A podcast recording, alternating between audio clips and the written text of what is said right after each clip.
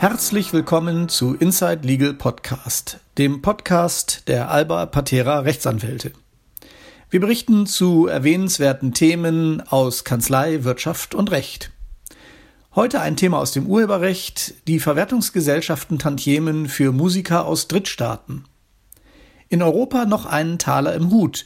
Ausübende Künstler, die nicht EU-Bürger sind, haben im gemeinsamen Markt gleichwohl einen Anspruch auf Beteiligung. Nicht umsonst gilt seit jeher der Spruch Musik kennt keine Grenzen. Kaum ein Kultur- und Wirtschaftsgut ist seit der Erfindung der Konservenmusik, also der Tonaufnahme, so spielerisch, schnell und unkompliziert über alle Grenzen hinweg gewandert wie die Musik. Besonders berühmt wurde in der Nachkriegszeit die moderne Jazz, Soul, Pop und Rockmusik aus Übersee. Aber auch umgekehrt fanden europäische Künstler große Aufmerksamkeit in den Vereinigten Staaten. Für den gemeinsamen Binnenmarkt in Europa tauchte nun erneut die Frage auf, ob Künstler, deren Heimat außerhalb der Europäischen Union ist, einen Anspruch auf Vergütung an der Zweitauswertung ihrer Aufnahmen haben. Mit einer Entscheidung vom 8.9.2020 hat der Europäische Gerichtshof diese Frage mit Ja beantwortet. Mit Recht weist der EuGH bereits im Eingang seiner Entscheidung auf das Rom-Abkommen zum internationalen grenzüberschreitenden Schutz der ausübenden Künstler und Tonträgerhersteller von 1961 hin und stellt klar, dass die WIPO-Regelung, also die Regelung der World Intellectual Property Organization von 1996, hier die Regelung des sogenannten WPPT, des WIPO Performances and Phonograms Treaty, dieses Abkommen einerseits unberührt lassen und andererseits zusätzlich den Inländerschutzstandard fortführen.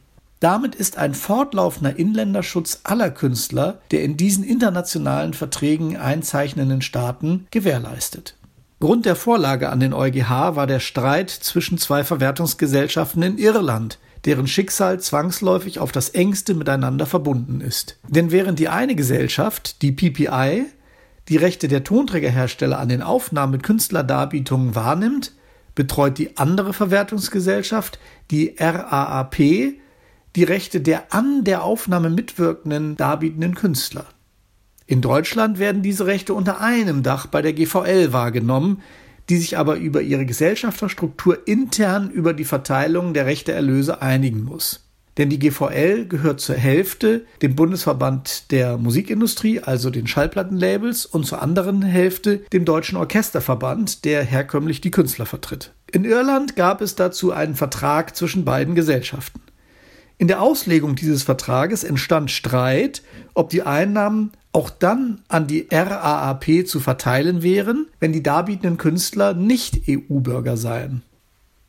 In seiner Sicht auf die Ursprünge im Rom-Abkommen und in den WIPO-Treaties betonte Europäische Gerichtshof ganz besonders, dass auch die EU-Richtlinie aus 2006, also die Richtlinie zum Vermiet- und Verleihrecht sowie zu bestimmten dem Urheberrecht verwandten Schutzrechten im Bereich des geistigen Eigentums, keine Rückschlüsse darauf zulässt, dass der europäische Gesetzgeber den Schutz von Künstlern aus Drittstaaten im gemeinsamen Markt einschränken wollte.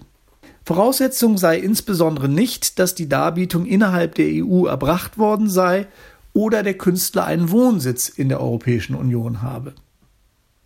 Diese Entscheidung verdient Zustimmung, lenkt allerdings erneut das Augenmerk darauf, wie gut oder schlecht es umgekehrt denn eigentlich im außereuropäischen Ausland mit dem Inkasso zugunsten europäischer Künstler bei Zweitverwertungen, wie insbesondere Rundfunk, Diskotheken, Tantiemen oder sonstiger öffentlicher Wiedergabe von Tonaufnahmen aussieht.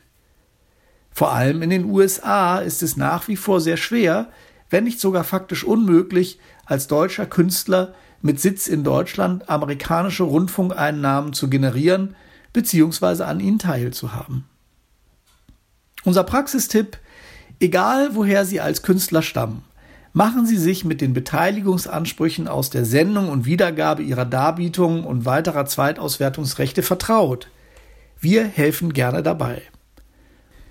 Vielen Dank für Ihre Aufmerksamkeit. Für weitergehende Informationen stehen wir jederzeit zur Verfügung und kontaktieren Sie uns bitte gerne auf www.albapatera.com.